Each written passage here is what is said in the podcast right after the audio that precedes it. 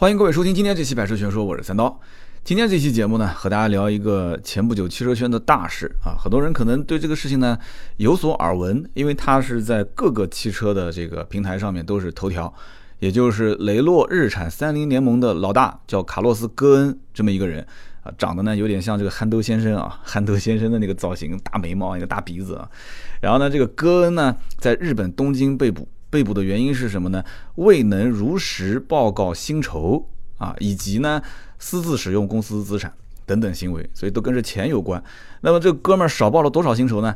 日产公司当时啊调查之后讲，二零一五年到今年，也就是二零一八年年底，日产公司一共给他付了一百亿日元的工资。一百亿日元是多少钱？六亿人民币。但是呢，东京证券交易所财务报告当中查出来，就是戈恩申报的金额仅仅只有他领取的一半，也就是五十亿日元，也就差不多三亿人民币。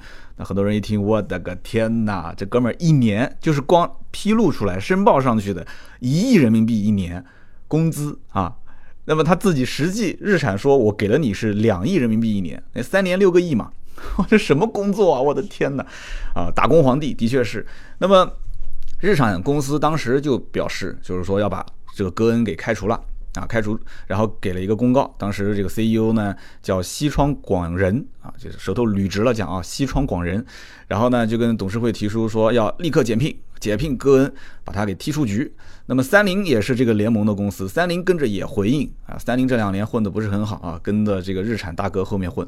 三菱说，我我我我我也同意啊，同意申请把戈恩从董事会剔除。所以这个事情呢。很多听友就听得有点云里雾里了，说这应该就是企业当中的一些内斗吧？这有什么好说的，对吧？雷诺日产三菱联盟到底是个什么意思？那么戈恩这个名字一听也不是个日本人，对吧？那他是哪个国家的人？这怎么跟日产跟三菱公司又挂上钩了呢？那他为什么又在日本被捕呢？下了东京机场就被人带走了。那么这个人被抓跟我有什么关系呢？我只关心我要买的车，对吧？还有就是今了今天买车的价格怎么样？我我买日产的车是不是这个人被捕之后价价格会变变得更低呢？变得更实惠呢？啊，雷诺将来是不是这个车子价格会更便宜呢？我关心的是这个啊，包括三菱。好。我们今天这期节目呢，我觉得啊，我应该要深扒一下这个故事啊，它背后的一些跟大家相关的事情，每一丝一毫的细节，其实跟我们日常啊去 4S 店看车啊、买车啊、体验车啊都有很大的关系。我可以负责任的告诉各位，就这个叫戈恩的哥们儿，他现在被搞下台，今后一旦这个联盟要解散，就是日产、三菱跟雷诺三个品牌，将来如果说各自发展。那今后这个汽车圈的格局会发生巨大的变化。有人讲，哎呀，你别吹了，怎么巨大变化？日产的销量在在中国也就那么回事啊，对吧？三菱就更不用说了，雷诺那就 4S 店在哪边，门朝哪边开我都不知道，是不是？还什么巨大的变化？好，你等我把它讲完你就知道了啊。首先，日产、雷诺、三菱联盟，至今为止，我们不讲远，就去年2017年总销量是全球第一。啊，虽然也有丰田，也有大众，销量都非常好，但这个联盟啊，三家品牌一起加在一起，它它销量也是非常不错。好，一化解之后，今后会出现很多变化。除此之外，最近不是一直在谈联盟的吗？有人关注过新闻吗？大众和福特一直讲要关注，说我们联盟联盟。福特敢说，我把我的轿车这个事业部啊。就是几乎就就就给砍掉了，在美国不生产轿车了。其实这里面有一大部分的原因和跟大众之间在谈联盟有一定的关系。大众其实做皮卡也不咋地，那福特皮卡很有优势，对吧？然后这个福特的小车没什么优势，大众的小车有优势。OK，两个人之间很有可能会形成联盟关系。但是这一个联盟一旦出现这么个问题，其实都是有影响的。包括谷歌的啊，包括这个谷歌的母公司叫阿尔法贝塔，这个公司其实跟日产。雷诺、三菱这个联盟有深度合作关系，以前是找戈恩老大一个人谈事情啊，谈妥就行了。现在好了，一旦出现这个问题，戈恩被踢出局了，以后这个合作怎么进行，还有各种就是方方面面的影响。那么今天这个故事，我觉得一定要听完。为什么呢？日本人一个。就是民族自尊心极其高傲的日本人，二十年时间啊，受这么一个外来的欧洲人，呃，一个长得像憨豆先生一样的欧洲人管了将近二十年。九九年开始谈联盟，成立联盟，当年一年之内就让日产从一个就快破产的公司扭亏为盈，到现在忍了二十年。日本人为什么无论如何要让戈恩这个人走人啊？讲的严重一点，就让他滚蛋。为什么要让他滚蛋？这里面背后有非常非常核心的因素。其实什么阴谋论啊这些东西，我们都我都不相信。但是这里面我觉得是骨子里的文化起到了非常大的作用啊，文化上的作用。你想，欧洲人的文化、亚洲人的文化啊，包括美国人的文化，其实都不一样，对吧？我们中国人讲叫十里不同风，百里不同俗，对吧？你更何况这是这几千里、几万里了，是不是？所以今天这期节目，我觉得啊，大家一定要听完啊，就是他们要重新考虑这种合作的方式。对吧？丰田作为日本的这种全球性的企业，是个标杆，他肯定也不会坐视不管。这件事情背后其实有很多的一些关系，大家听了就知道了。所以呢，今天这期节目听完之后，可能对大家今后啊看车、体验车、买车各个方面三观上会有一个新的认识。就讲的有点好像好像高大上了，是吧？好。我们还是说故事。那么今天这个故事呢，我们也有文字的版本。文字版本呢，因为喜马拉雅的这个文稿啊，看起来比较累，很长，所以我在订阅号正好利用周六和周日的两天时间，会把我手写的一个字一个字敲的这个手写的文章，同时更新在我们的微信订阅号上。看图文其实更过瘾啊，大家可以去我们订阅号上看一看。好，那么故事的开头，我们先认识一下，就是这个叫卡洛斯·戈恩到底是什么一个来头。这个哥们呢，是一九五四年出生。那像我们这种八零后，很多的父母就差不多是五四年出生了啊。那么他是出生在巴西，但这哥们不是巴西人，为什么呢？他爸爸是黎巴嫩人，他的母亲是法国人。五四年到今年，呃，算一算，这哥们儿六十四岁了，其实也就是在国内算是一个退休年龄了啊。啊，一个黎巴嫩的黎巴嫩的父亲加一个法国的母亲。我们知道法国都是出大美女的啊，所以他父亲我想应该也是长得还挺帅的，或者至少家里面条件不错。说对了，他家里条件应该是不错。为什么呢？因为他爷爷啊，当年是十三岁就到巴西去闯，闯什么呢？哎，结果倒腾倒腾就是变成了这个航空公司啊，巴西航空公司的代理信息服务的这样的一个啊，就是这样的一个做生意的，做他们生意的一个一个一个小老板，赚了不少钱，赚了不少钱。所以这样来算的话呢，就是说戈恩算是一个富三代。啊，富三代，这个富三代呢，还有一个姐姐啊。然后六岁的时候呢，戈恩就跟他姐姐和妈妈一起就移居到黎巴嫩啊。我估计应该是找他爸去了啊。那么十八岁的时候，戈恩考入了法国国立高等综合理工学院。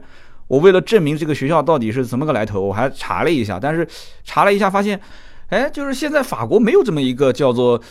国立高等综合理工学院，但是有一个叫巴黎综合理工学院，但是这个综合理工学校的话非常厉害，是法国排排名第一，number one 啊，排名第一的工程大学。我还和这个在法国留学的听友还沟通了一下，他说我也不确认这个法国国立高等综合理工学院是不是就是呃这个巴黎综合理工学院，我不清楚。我说你帮我查一下。那我现在录节目的时候还没有结果啊，他帮我去查了。为什么呢？你肯定要问，最起码是这个年龄段的。就是大概五六十岁的这一部分在法国留学并且工作的这一部分人，他们可能能知道。但是现在新的这种九零后的留学生可能就不知道以前这些学校叫什么名字。你比方说南京的南京大学，包括南京的理工大学，在以前很很多年前它也有其他的名称，是吧？所以你就不知道它到底这个名字是不是跟这学校能对得上。但是听说也是一个非常厉害的一个工程大学。那么这样一个学校呢？他学的是工程学，也是他们这个学校里面的一个很牛的专业。后来又考入了法国国立巴黎高等矿物学院继续深造，读了个研究生啊，据说成绩也非常不错。所以说，了解一个人得先从他从小的环境啊，教育环境去看，这是非常非常有必要的。那么戈恩爷爷这一辈是做生意的，自己又是一个工科男，对吧？不出意外的话，我估计他也是个直男。那么七二年进入大学学习，七九年你想读大学，三年大学，三年研究生，那这是我们国内啊，在国外肯定不是这样，那多少也差不多，至少读个六七年吧。那么七九年的时候研究生毕业，差不多吧。那么这个时候毕业呢，进入到了米其林公司啊，也就是大家熟悉的这个米其林轮胎公司啊，做轮胎的嘛，大家肯定都知道嘛。这家公司七九年的时候发生什么事情的呢？也真该这个哥们儿呢是升官发财。他刚进入米其林公司的时候，大家想一想，七九年发生什么事情了？七九年是第二次石油危机，是不是？七九年正好是第二次石油危机，那么原油的价格从十五美金左右一路飙涨，涨到什么呢？涨到八一年，一九八一年二月份，三十九美金，也就是翻了一倍多，翻了一倍多。你想，米其林是造轮胎的，是不是？一方面呢，这个石油是橡胶制品的一个原材料，轮胎嘛，对吧？橡胶橡胶制品，那么。我看了一下，就网上的一些数据啊，一吨的低端轮胎要用三到四吨石油，那么生产如果是一吨的高端的轮胎的话，大概还需要八吨的石油。所以这种石油价格暴涨，是不是轮胎公司的成本也暴涨？那么另外一方面，因为石油危机，所以就造成了整个的轮胎工业啊，它需求量就开始大幅的下滑，是不是？所以这样大家想一想，轮胎又不好卖，但是呢成本又很高，这边造的卖不出去，那边原材料的供应成本又很高，那这怎么办？这公司肯定是遇到困难了嘛。所以他一进公司就是米其林公司最困难的时期。这个时候叫乱世出英雄啊，就是你可想而知啊，这企业里面肯定要扶出新人啊，对吧？扶持这些新人出来，年轻人嘛是有干劲的，对不对？新人敢出头啊，他敢得罪人啊，是不是？哈，所以这个时候他就要找一个人干什么事情呢？去裁员，去压缩供应商的成本，可想而知，对吧？所以这戈恩在这个时候进入公司啊，领导一看小伙子不错啊，就可以适当的委以重任啊，压一压担子嘛，年轻人有冲劲，是不是？所以随后他就开始负责米其林法国的业务，然后紧跟着看表现非常不错啊，哎，咔咔咔又是裁员又是减减成本，非常厉害。好，你给我去南美开拓业务，然后派到南美，南美干的也不错啊。说那去往往往北调，调到北美公司就做了米其林北美公司的 CEO。所以这前前后后这样子咔咔咔一整啊，米其林公司从全球两万多名员工被他一下干到了一万五啊，各方面的成本都在缩减，顺利度过第二次石油危机。那我们在企业上班的一些兄弟们应该都知道，任何企业里面，对吧？能人肯定是担重任，是不是？呃，就就就自我吹嘘一下吧。比方说像我，当年我不就是吗？我原来第一家公司从这个公司调那个公司，这个品牌调那个品牌，后来进到奥迪，奥迪也是吗？对吧？也是啊，就从这个部门调那个部门，又是销售总监、DCC 网销总监、二手车总监，说啊马上开新店，新店你就去当总经理啊，给我画大饼。所以就是调来调去，就说明什么？说明。老板很重视你啊，重用你有能力，而且每一次动你的这个位置，其实都意味着什么呢？意味着升一次官，涨一次工资，对不对？所以戈温其实很年轻的时候，我相信都是收入不菲了。所以当年在米其林一战成名，那么法国呢，本身这个企业就那么几家，是不是？大企业之间肯定互相瞄着嘛。然后这哥们儿又被。大家冠以叫“成本杀手”的绰号，杀手是什么概念？杀手是没有感情的啊！我是一个没有感情的杀手啊！所以大公司之间，法国大公司之间互相看，雷诺这个时候就看中了。雷诺说：“哎，这哥们儿可以啊，是吧？米其林干的挺溜啊。那那那雷诺，我现在也缺钱啊，我也要砍成本啊，是不是？那我也得找个人当枪啊！不对，不能不能这么讲啊！就是这个雷诺天天玩 F 一烧钱，是吧？”我也要缩成本啊，那怎么办呢？所以呢，就说那哥们儿来吧，你到我这边来当 CEO，对吧？给你高薪啊，这钱都不是问题。所以戈恩啊，就毫不犹豫的跳到雷诺去了，去当 CEO 了。可是到了雷诺之后呢，戈恩一看说，哎，这哥们儿这怎么？我一看这情况不对呀，这看起来是一个又玩 F 一啊，又怎样？这肯定也是个富三代，也喜欢玩车子嘛，对吧？就觉得说，就怎么情况不容乐观啊？这雷诺公司没钱啊，也是个空壳子。是不是这发展也不咋地呀？而且那个时候，一九九八年，戴姆勒公司和克莱斯勒公司两家一合并，他发现坏了啊！同样是在欧洲的企业，就戈恩就觉得大公司的这种联盟形式是一个趋势，所以他就发现一定要找一家公司一起合作做联手，那就找呗啊，找啊就到处找，那找谁呢？法国这一头，戈恩是到处找企业合作，对吧？远在日本的那一头啊，亚洲这边日本的这一头，日本叫日产公司也是愁的是一头包。什么叫愁的一头包呢？怎么回事呢？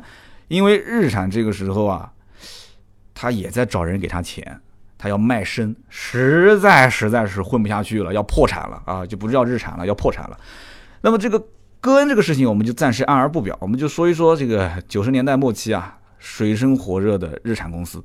这个日产公司呢？其实曾经也辉煌过，怎么辉煌呢？我估计大家因为在那个年代啊，还没有去了解到这个买日版日产车。那个时候你能买日产车，我基本上我觉得应该，现在的你家应该就是住大别墅，甚至你可能已经移民到国外了吧？就那批富起来的人，在九十年代，你说能开日产，那日产曾经辉煌过。其实除了大家耳熟能详的东瀛战神 GTR 之外，啊，日产更牛逼的事情多的是呢。但是很多人不一定知道，比方说啊。日产曾经和这个 RHI 公司在九六年联手造过运载火箭，没听错啊，造火箭去了。日产造火箭，哎，很多人讲没听说过吗？你当然没听说过。九七年就造火箭了，先后送了四颗卫星上天啊，啪啪啪，四颗卫星上天了啊。这个 IHR 公司呢，哎，不要多讲，就讲一件事情，我们之前买的高尔夫第一代呃，不叫第一代，应该是叫高尔夫六代的第一批车型用的那个涡轮。我以前在就售后车间里面看拆下来，虽然是个德国车，但是当时用的涡轮就是这个 IHR 公司提供的，好吧？你知道这些就 OK 了。所以这两家公司当时九七年造火箭啊，鼎盛时期。那么是怎么样一个情况让日产最终当时在九七年能这么辉煌呢？这就讲到了另外一件事情，叫做日产当初啊。制定了一个叫“九零幺计划”，啥意思呢？什么“九零幺计划”？也就是说，它的意思是指，在一九九零年代成为世界上啊，不是日本啊，是世界上第一的技术领先者，世界第一的技术领先者。为什么那么狂呢？啊，这怎么这么狂妄啊？啊，其实你听听他们这些技术就知道了。“九零幺计划”其实当年啊，诞生了很多的一些黑科技，比方说，这个日产车迷一听就知道了，或者改装车迷啊。RB 二六 DET T 发动机，这个发动机在改装界炙手可热，堪称是一代神器，是宝物啊！因为它潜能无穷无尽啊！你想怎么改，只要你的胆子足够大啊，技术足够足够过硬的话，改装技术啊，你可以去把它的这个马力无尽的去压榨。还有就是日产的四轮驱动技术以及它的四轮转向系统，这些都是那个时期研发出来的。日产那个时候参加各种赛事啊，这些黑科技就不用讲了，各种虐杀，各种狂虐竞争对手，对吧？那么在九零年的时候呢，日本因为盛行这个动漫产业嘛，对吧？所以动漫产业还专门有人是以这个 Fairlady Z S 三零这款车啊，以这个车子为主角画了一个漫画叫《湾岸》啊，大家可以去找一找。那么这当中呢，主人公就是开着一辆改装的这个 Fairlady Z S 三零啊，改到多少呢？改到八百匹马力。然后各种暴虐保时捷964 Turbo 啊，就各种暴虐竞争对手是吧？就当他当时的眼里，就是我日产的竞争对手就是保时捷。我估计当时可能日产连大众啊这些都没放在眼里啊，就我们就是干保时捷的，对吧？我们就做平民的这些超跑。所以当时应该讲这个漫画，可以说当时在日本国内应该是反响非常非常热烈啊，让很多人觉得说日产就是我们心目中非常尊敬的品牌啊，也可以说是穷人 YY 的一个对象，是吧？好。那么了解这么多之后呢，我们再往下听，日产当时准备大搞特搞九零幺计划的时候，非常不巧，第三次石油危机爆发啊，就是这个漫画我估计刚开始才出现的时候，结果啪，九零年爆发了什么呢？著名的海湾战争，海湾战争也就是一场石油战争，很多人都知道，一打仗这个石油价格就是飙涨，是吧？三个月的时间，每一桶从十四美金上涨到四十多美金。我们刚刚讲说，第二次石油危机的时候，也就是涨了一倍多。这一次石油危机涨了将近三倍，是什么概念？现在加油站给你涨个三毛钱、五毛钱，我估计很多人都天天在叫苦不迭的，是吧？三倍，三倍啊，兄弟们！所以油价暴涨，日本国内经济不景气，老百姓会去追求这种大排量、好性能，就是非常强劲性能的车吗？不会，不会的。这个年代就过去了，翻篇了。日本国内都不要这样的车，要什么车呢？他要买菜车，要买菜车，要经济实惠、空间大、油耗小的。日本政府当时甚至对发动机都做了限制，必须是在两百八十匹以内，你不要给我生产那么多的高性能车，没人玩，知道吗？你造出来就是烧钱。所以之前日产那么多的技术方面的投资啊，就打了水漂。其实这件事情让我联想到，就跟当年做电脑内存是一样的。当年做电脑内存的时候，哇，很多做的那个内存条一用能用十几年、二十几年，结果呢，韩国人说。韩国人就判断说，将来这个内存啊，应该不会是要用那么长那么长时间的，所以他就把这种成本就压缩到什么呢？就只用个两三年，或者用个六七年啊，或者十年吧，啊，不要说几十年甚至上百年。所以当时日本人造的那些内存条都非常的耐用，但成本很高，没有用，所以那些生产线最后就全部淘汰掉了啊，反而是像韩国啊这些，哎，它生产线反而就活下来了。所以有的时候就是这样子，极致也不一定是件好事，对不对？那么到了九十年代的末期，大家算了一笔账啊，日产在日本本国销售四十六款车型，是不是像我们现在自主品牌？自主品牌也是各种细分啊，就各种切入市场的细分车型。哎，但是这里面大部分的车都是老旧车型，各种拉皮，是不是？而且这个时候日本经济不景气，四十六款车型当中就只有三款车是盈利的，其他全部亏钱。那么日产公司那个时候算了一笔账啊。连续七年亏损，九八年的时候算的账，七年亏损，负债二百二十亿美元，不是日元啊，是美元。当时整个公司的信用评级是什么？是垃圾债券，所以因此一口气就快喘不上来了。那没有钱，有人讲没钱跟银行借啊，对吧？这么大个企业，银行怎么可能不借钱呢？好，那我就告诉你，银行日产合作最好的就是富士银行，自己也快不行了，自身难保，因为经济危机啊，大家都要借钱，是不是？借了又还不出来，那就跟政府借啊。日本政府其实早就借过日产八百五十亿日元的贷款，啊，希望能帮他一把，结果叮扔进去，一个响都没听见，什么用也没有，这是为什么呢？这是为什么呢？所以我们就要说说日产这家公司啊。对吧？大家都知道，在日本比较有名的啊，什么丰田啊、精益生产是吧？就这么，丰田，你一说到它，肯定要想到丰田章男是吧？啊，这里面丰田家族这么多很牛叉叉的人。但是提到日产，哎，日产的创始人是谁呢？很多人就就好像没有印象。说句实在话，我也是现学现卖啊，我也不知道是谁。后来上网查了一下，他的创始人啊，就是应该讲就意义上的，就是这名义上的创始人叫做年川义介。有的人如果熟悉二战历史，一听，哎呀。这个年川义介啊，这哥们儿我听说过。好，那我们就不多多介绍了，好不好？因为这个年川一介把他的这个生平再介绍一下，我估计就没人去买日产车了，好吧？我们就不去介绍了。那么，因此现在我们回过头来看的话，当年在二战期间，日产主要生产的是军用车，战败之后转成了民用，它其实更像是个国企，它的政府的背景更深厚一些。它跟丰田这个公司其实差别还是比较大。所以在当年，也就九八年前后，这家公司其实运营的已经几乎都快运营不下去了。什么原因呢？日产公司的官僚主义的气氛太严重了。就讲白了，大家都是维稳，大家都是混日子，都不求有功，但求无过，是不是？那为什么会这样子呢？其实这里面还有一部分原因是日本的社会文化。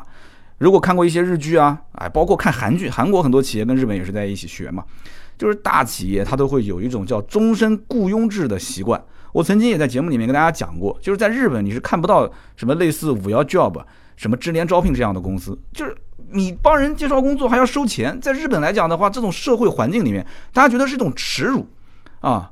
我在大公司如果失业了，我我觉得就是名誉扫地，很多人都这么认为。所以在一个大企业能干一辈子，很多人都认为这是一种荣耀，我就应该是这样。所以如果你要在日本去做裁员的事情，讲个极端一点的话，那其实你不如就让这个员工去死啊。就名义上来讲就过不去。日产当年全球多少员工呢？十四点八万的员工，你想一想。那么这是第一点，第二一点，这个企业为什么活不下去了？当时日本的企业是做抱团取暖，搞了一个叫企业联合，这不是讲我们说什么什么工业什么什么什么协会啊，就是名义上的，这不是名义上的。这个企业联合是真的是公司之间，如果要采购的话，必须优先在企业联合的供应商里面。啊，去选他的这个配件，这不就是本地保护主义吗？是不是？相当于就是肥水不流外人田。哎，我开一家日产公司，好，企业联合这么多的供应链，那就是什么呢？肥水不流外人田，不计代价的帮到底嘛，不计代价帮到底。日产当年的这些零部件的采购成本普遍高于同行百分之十五到百分之二十，啊，所以那个时候如果车市繁荣的情况下，大家都安稳度日，因为有老百姓买单嘛，最终肯定是转嫁到。最终市场上的售价方面，对吧？你技术过硬，老百姓有钱，想要买你这个也没什么好比的。你技术那么牛，好，那我买你的。但是经济环境一差，对吧？大家都差不多，对吧？又便宜，本田不就是那几年起来的吗？对吧？做 K car，做一些油耗非常省、动力也不错的车，空间也挺大的，本田瞬间就起来了。但是经济环境一差，像日产这样的企业瞬间玩完。那么日产在快要破产的1998年，当年为了参加勒芒的 GT One 的这个组组别啊。还破天荒的发了两台车，叫 R 三九零 GT One 街道版。一听街道版，估计很多人就应该知道是什么样的车了。而且就发两台，就就九九年都快破产了，九八年还发了两台，就是为了去干勒芒啊，为了干勒芒。三点五升 V 八双涡轮增压发动机，六速序列式变速箱。九八年啊，六速序列式变速箱，最大功率五百五十七匹马力，最大扭矩六百三十七牛米，最高时速可以开到三百五十四公里每小时。啊，原来钱就是这么被败掉的。那日产最后实在是玩不下去了，怎么办呢？卖身啊，对吧？卖身嘛，那就一开始去找找谁呢？找美国的福特。那福特说：“哎呀，哥们儿，你来晚了，来晚来晚来晚来晚来晚啊，稍微来晚了一步。为什么呢？因为我刚刚买了马自达。大家知道马自达很多车跟福特的车其实都都差不多的嘛，对吧？你你比方说马自达二现在停产了，跟以前的福特的这个嘉年华其实就一个车啊。马自达很多车，马自达三跟福特的这个福克斯其实也是一个车。”是不是很多的这个技术都是通用的？那么后来他找到他这个来晚一步，那又去找戴姆勒克莱斯勒，因为戴姆勒克莱斯勒九八年刚刚开始形成联盟，对吧？他说那你们俩联盟，你不如带上我一个，对吧？多我一个也不多。然后这个戴姆勒跟克莱斯勒就笑了，说这个这不是吃饭啊，说两个人在一起吃，给你多双筷子也就算了，咱们一个欧洲公司，一个美国公司，我们谈了那么久才谈拢，对吧？合作上已经很困难了，你再来个日本公司，你这干嘛呢？你这是对吧？欧美日三方合作啊，这难度太大了，是不是？所以最终就没谈拢。啊，没谈拢，其实也就是互相看不上啊。那么，一九九九年的三月份啊，戈恩先是游说，就是法国这方面就跟雷诺讲说，日本那边啊，就是这家叫做日产的企业啊，已经水深火热了，我们可以把它给给给给给收一点股份过来。其实他们家还是挺牛的嘛，因为你看他们的技术很牛，对吧？这只不过缺钱，他就是在败。那我们把它拿过来之后，市场化运作，不让他败钱，这家公司肯定能活过来的。那么另外一个日产当年玩。就是这个新能源玩电动车也很厉害，对吧？所以当时戈恩跟雷诺这边在说，你看我们雷诺一直啊就比较传统的企业，其实日产也是一家国企，也是一个法国政府入股的一个国企，所以戈恩就是说服自己啊，自己的这一头好同意了，同意了再去跟日本人谈，说我们压一个好的价格，对吧？最后是带了五十四亿的美金，收购了日产百分之三十六点八的股份。那么很多人听到这里就听懂了，对吧？就是相当于日产要卖身。戈恩带了钱过来，就把它给买了嘛？三十六点八，那基本上就算大股东了，可能就甚至都可以决定这家公司的很多的一些决策了嘛。但是这个聪明就聪明在，戈恩当时的谈法是这样子的，他说：“我跟你不是说就是持你股份这么简单，我们两个人要不就不要玩，要玩的话我们就玩的紧密一点。现在大家都讲抱团取暖是吧？好，那我们就交叉持股，我们形成一个联盟的关系。”哎，日产一听说，那这个有点意思啊。这个戴姆勒克莱斯勒也是在联盟，我们俩也联盟，那你就说说怎么个玩法？交叉持股怎么玩呢？就是我持你百分之三十三三十六点八，你也可以持我一部分的。啊，但是你肯定不能做决策嘛，就给你一部分股份，什么意思呢？就我们俩把很多东西共享起来，不要感感觉好像是我收了你的股份之后，我是城里的老大，完了之后什么东西你都听我的，其实你也可以有一定的话语权，完了之后你也可以从我雷诺这边获得一些好处，你不要老是认为我好像在占你便宜。日产一听说可以是可以啊，你这个确实也是挺厚道，但是我没钱，我怎么跟你交叉呢？是不是？那戈恩就说了，说你先啊，你先渡过难关，后面有钱了。你可以再来买我的股份，我先给你留一部分，留多少呢？留百分之十五，你看行不行？那日本人一听说，我的天呐，这么厚道，我估计当时日本人就准备磕头了啊！真的是这样的，因为日本人就特别喜欢，或者说特别愿意在强者面前低头，甚至是直接下跪，是不是？你是弱者，我就欺负你啊！但是你是强者，我就把你拜为神啊！那么戈恩当时做交叉持股，其实我觉得，在我来看啊，并不是一件坏事。为什么呢？日产现在暂时是困难，它快要破产了。但是即使快破产，人家一年能卖多少台车？一年能卖两百五十七万辆，这是它的销量，全球销量啊，全球销量卖两百五十七。雷诺当年只卖到一百七十万辆啊。日产的营业额是五百三十四亿多，雷诺的营业额是三百五十六亿多，就两家比起来，其实就是蛇吞象，也不在一个级别。只不过人家暂时混得不好，是不是？那么雷诺也指望说。日产，你今后一旦要是发达了，如果我雷诺有朝一日混得不好，那你是不是反过来能反哺我一下，能拉我一把啊？但是现在来看的话，这个这个就不说了，大家都懂的是吧？那么三月份的时候，一九九九年的三月份的时候，联盟的关系开始确立；五月份的时候开始完成交接；七月份的时候，新管理层正式上任，前后也就三个多月，三个多月直接咔咔就出了一个叫日产振兴方案。你说这个叫戈恩的人狠不狠？这手腕绝对啊！你想想看，这不是一家小企业，七八个人，像三刀这种小工作室，说哎来了一个新领导，咔咔就给他整一下。就我这种小企业，如果不是我管，来一个小领导，我估计下面这些哥们儿肯定也不爽啊，说不定拍桌子就走了。那么他这样子一个振兴方案一出，给的目标是什么？目标一年之内扭亏为盈。哇，这当时一说，那底下人估计当时喝茶都要喷出来了。你这不是开国际玩笑吗？扭亏为盈，而且后面还跟着写什么叫负债净额减少百分之五十啊？就是把负债咔嚓净额减掉百分之五十，营业收益增加百分之四点五。你以为是路边上卖煎饼啊？啊，还营业收益增加百分之四点五，你就是卖煎饼，你鸡蛋给我少少加一个，我也不愿意啊，对不对？那戈恩还说了一句狠话，说一年之后做不到，我戈恩和决策执行委员会集体辞职啊，老子不干了。我当时我估计日产的员工估计这个就觉得这这哥们儿肯定是疯了啊！这这这是哪哪国家的？这是什么黎巴嫩人、法国人还是这个什么什么巴西人？我也不知道你是哪个国家的，反正这欧洲人肯定是疯了，对吧？连续七年亏损，这个就像在泰坦尼克号上的人一样，就看到这个水进来了，大家都知道这艘大船肯定是要沉没的，但是大家都不会有人站出来，你知道吧？连续七年亏损的日产公司，你跟我说你一年之内扭亏为盈？哎呀，你就怪怪戈恩，你你你什么戈恩啊？你你你谁啊？你是你难道比我们日本的经营之圣稻盛和夫比他还牛啊？稻盛和夫对吧？这京杭这个事件大家都知道。其实京杭这件事情，在我来看，也就是其实就只有像这种在日本社会商圈有绝对影响力的人，咔咔过去一裁员，只要把成本一缩减，直接扭亏为盈了嘛。只不过在任的这些人都干不了这件事情。倒我觉得啊，倒不是说稻盛和夫真的在经营手段方面有多狠。名声在外，没人能动得了你啊，就这么简单。那戈恩不也是这样吗？对吧？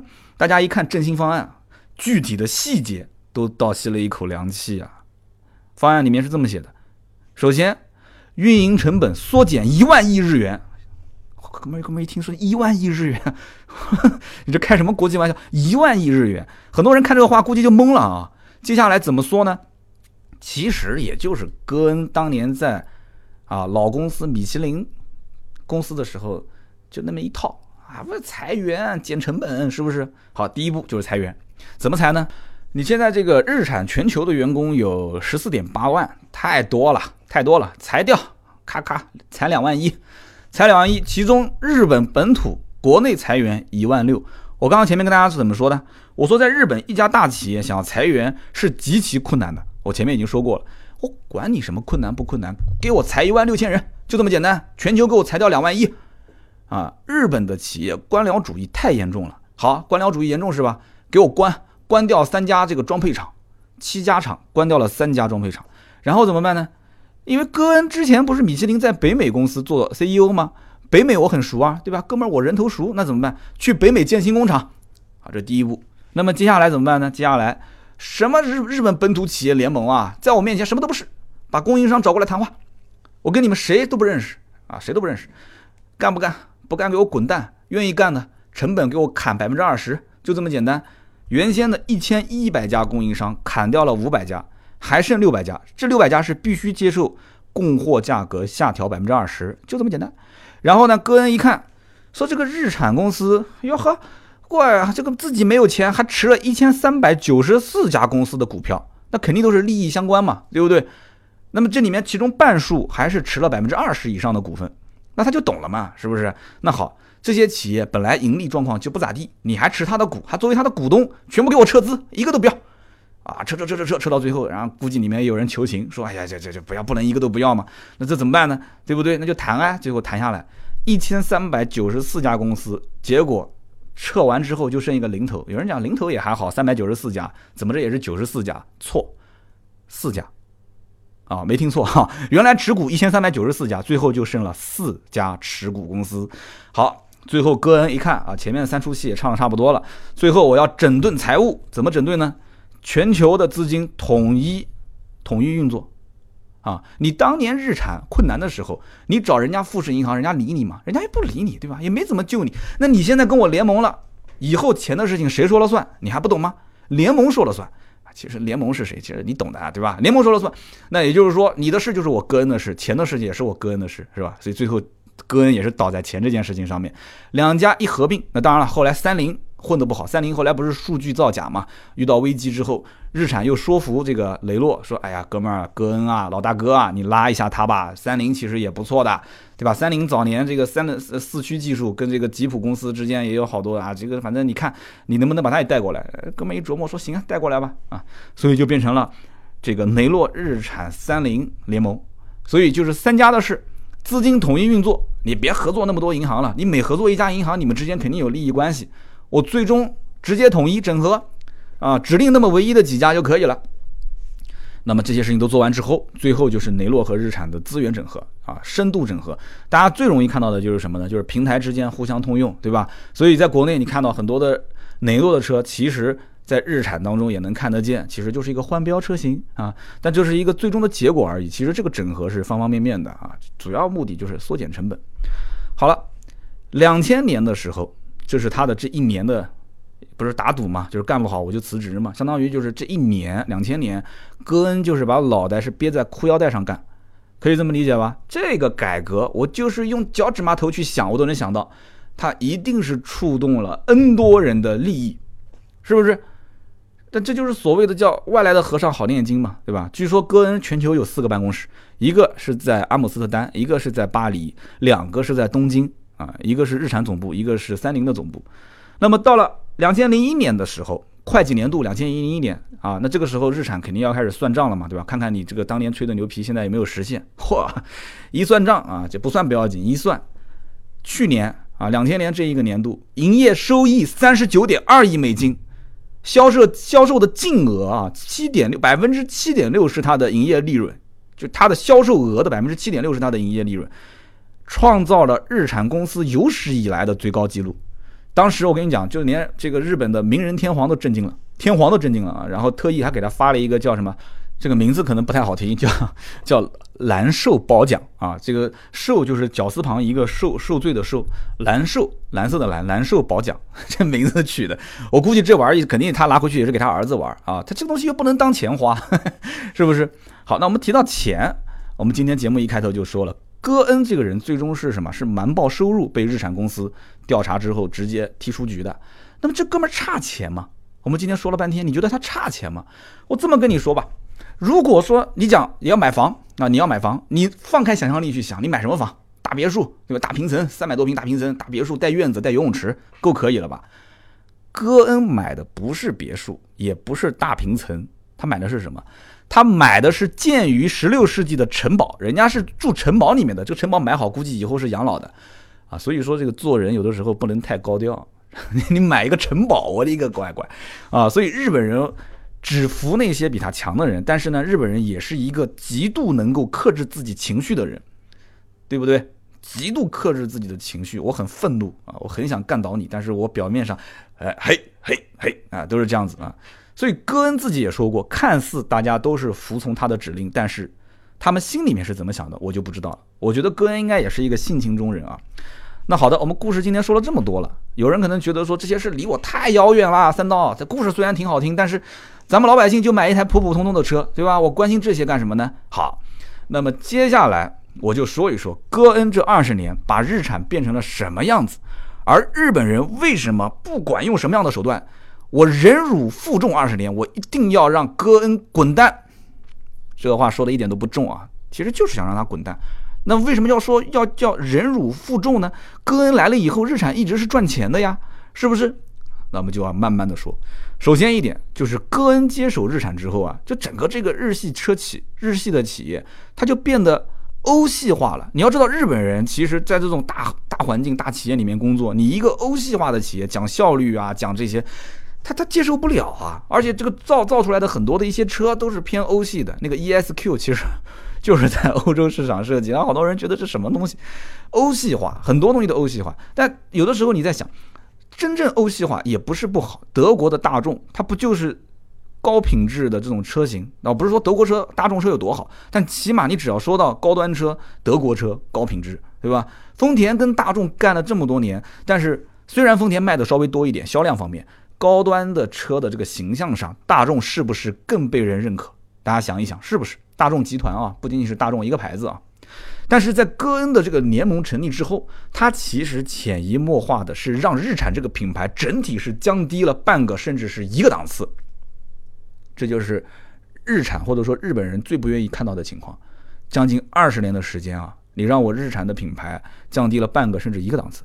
比如说在我们中国市场，我们就举几个最简单的例子啊，大家是不是会发现，东风日产的主力销售车型是轩逸啊，这大家都认可吧？轩逸，但是新轩逸。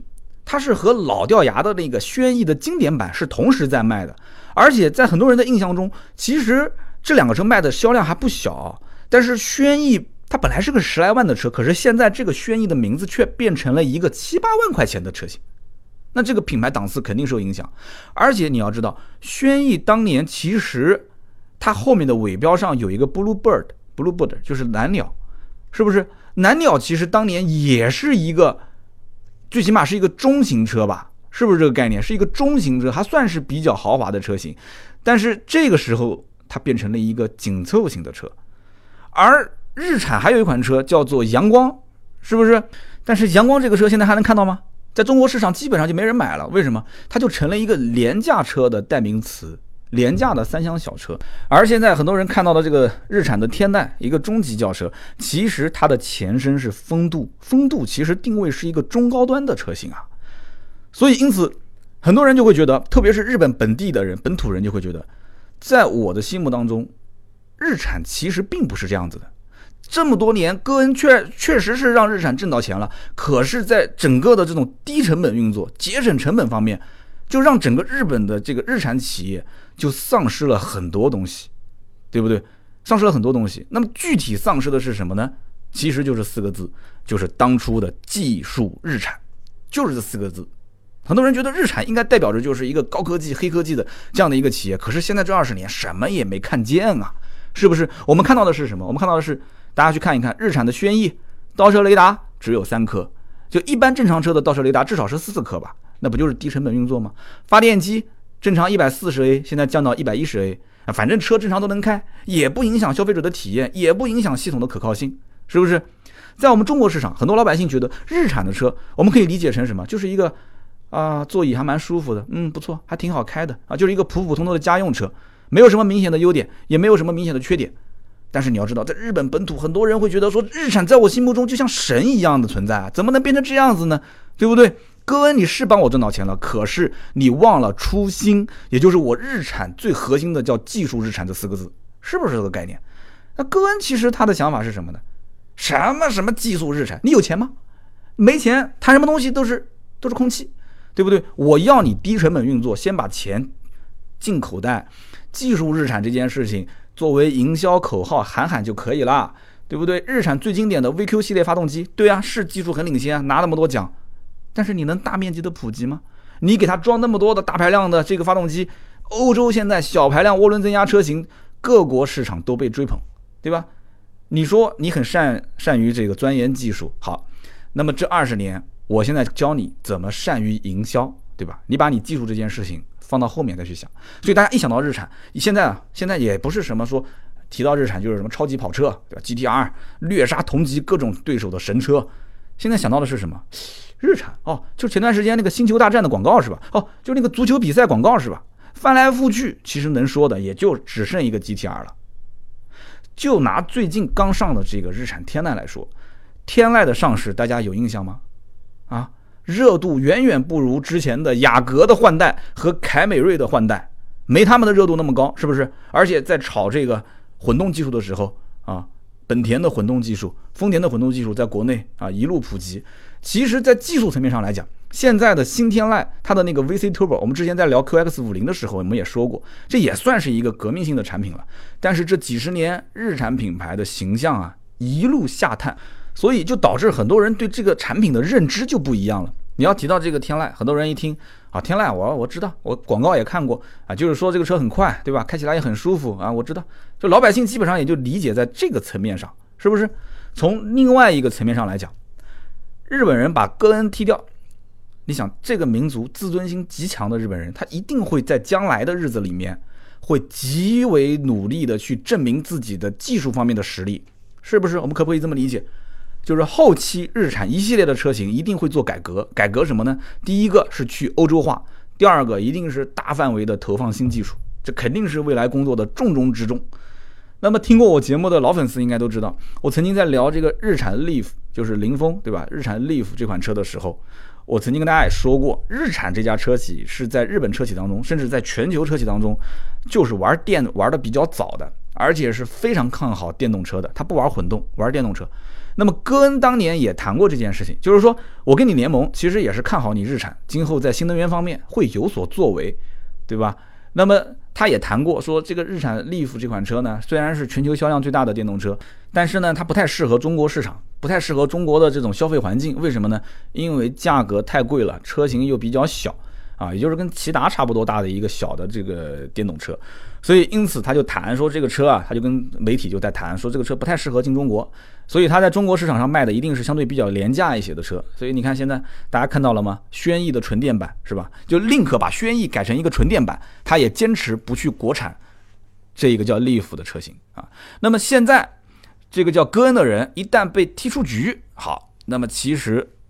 除了将来我们能看到很多日产，就日产会做更日产的一些车，这话讲的有点绕啊，就是更加的日系化的、日产化的一些车型，它可以有更多的自主权了，是不是？新的 CEO 一上任，我们将来可以看到很多的变化，就不根据这个戈恩完全以市场为导向的这样的一种运作模式，完全为了挣钱啊，就是啊。那么这件事情是我们以后可以期待的。好，那么我们再说另外一个层面，就是这个事件一出之后。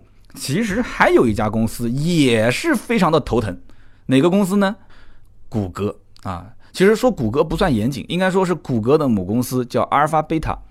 那么为什么这么说？因为阿尔法贝塔这个公司在车机系统方面是和雷诺、日产、三菱联盟深度合作的，而且除此之外，他们唯一合作的另外一家公司就是沃尔沃。但是沃尔沃的体量很小啊，大家可以想一想，以前谈生意的时候找戈恩一个大老板。就 OK 了，三家公司同时都给谈了，大老板点头拍板，说事情就了了吗？现在如果一旦戈恩被踢出局，对吧？三菱说我也不认了，对吧？日产说我也不认了，那好，那以后是不是这个这个协议就没了吗？那我还得三家分头跑，说不定谈好一家之后啊，其中不管是日产也好，还是雷诺也好，那大家闹得不愉快，他可能说你跟我签合作是吧？可以呀，但是我要签一个排他协议，你跟我日产合作，那你不能跟雷诺合作，那这个咋办呢？是不是？另外一方面，丰田我们之前不也说过吗？丰田跟微软在美国还造了一个数据中心啊。本田也是在自动驾驶车联网方面做了很多的一些开发。那么有没有可能日产脱离了联盟之后，哎，我们再搞个什么企业联盟，就是日本本土企业，我们再来抱团取暖一下啊？这本性是很难改的，所以啊，所以要知道，大多数的汽车制造企业其实都希望将来是在车机系统上能尽量多的收集数据。能跟踪驾驶员的行踪，以后什么隐私这个东西都不要谈。所以以前我看在谈隐私，好多文章那段时间不是在热炒嘛？现在所有的车企都在干这件事情，谈什么隐私呢？啊，你以为装个摄像头就没有隐私了？哦，没有摄像头就有隐私了？你 想的太简单了啊！以后都是驾驶员的行踪、驾驶的模式、购物的偏好、娱乐的信息等等，都会在这方面的数据做开发、做变现。而谷歌又是最善于做数据变现的科技公司，这句话大家应该认同吧？所以，阿尔法贝塔这家公司将来如果说这个联盟一化解，剩下来就是个沃尔沃。沃尔沃这家公司又卖不了几辆车，而且最快的那辆用安卓系统的车要到二零二零年之后才能推，就这里面有很多变数。雷诺、日产、三菱联盟能卖多少？一年能卖？二零一七年能卖一千零六十万辆车，世界全球第一。啊，日产就光日产一家就贡献了百分之五十，雷诺贡献了百分之四十。啊，三菱贡献了百分之十。前段时间有可能很多人讲雷诺车好像也不怎么看到。前段时间我有一个以前的老同学，他跟我讲要买车，在微信上，我说你买车买什么车？他买雷诺。我说你买雷诺干嘛？就是你买雷诺不如买日产。他说我我在西班牙移民了嘛。他说我这遍地都是雷诺，我就问问雷诺好不好啊？所以你看，在欧洲其实雷诺的销量还是可以的啊，而三菱只贡献了百分之十的销量，销量一直都很差。好，那么聊那么多。前有戴姆勒和克莱斯勒的联盟，最终是还是解体了，最终还是解体了。九八年开始联盟，最后解体。后有雷诺、日产、三菱联盟，现在来看也可能极有可能也解体了。那么前期这些联盟的形式，就最后落下这么样一这样一个结果，还不是很好的结果。好，现在的大众跟福特是不是也要开始谈啊？两边可能合同都准备好了，但是双方肯定就开始要反思这个问题，对不对？迟迟不敢下笔。所以总的来说。戈恩的这个被捕之后的事情呢，我觉得日产、雷诺和三菱，乃至今后的大众跟福特，包括我们今天提到的谷歌的阿尔法贝塔公司，车联网、无人驾驶都会有着非常巨大的影响。而作为我们老百姓而言，大家听完我今天这期节目，你想一想，今后的日产没有了戈恩之后，是不是会变得更日产？哎。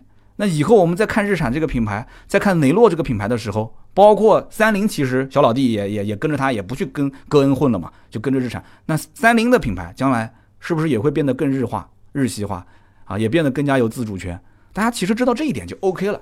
好的，那么以上就是今天节目所有的内容，希望大家喜欢。如果你喜欢我今天这期节目的话，请帮忙点个赞，同时帮我点个转发，转发到朋友圈，让更多的人能听见，好不好？转发、点赞、留言是对我作为主播来讲最大的支持。以上就是今天节目所有的内容，下面呢是我们关于上期节目的留言互动环节。